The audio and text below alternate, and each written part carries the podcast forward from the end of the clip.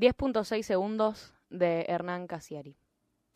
El jugador argentino ha controlado el aire de sus pulmones durante 9 segundos y ahora está a punto de soltar todo el aire de un soplido.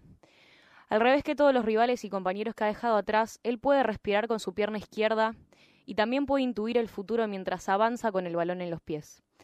Ve Fiorito de día, ve Nápoles de tarde, ve Barcelona de noche. Ve el estadio de Boca reventar y él está en el medio del campo, pero no lleva un balón en los pies, sino un micrófono en la mano.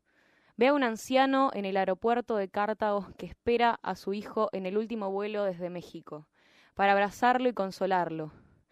Ve un tobillo inflamado, ve a una enfermera de la Cruz Roja, regordete y sonriente, ve todos los goles que ha hecho y los que hará. Ve todos los goles que ha gritado y los que gritará en su vida entera. Se ve, con 53 años, mirando desde el palco la final del mundo en el Estadio Maracaná.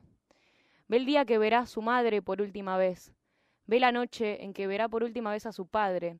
Ve crecer a todos los hijos de sus hijos.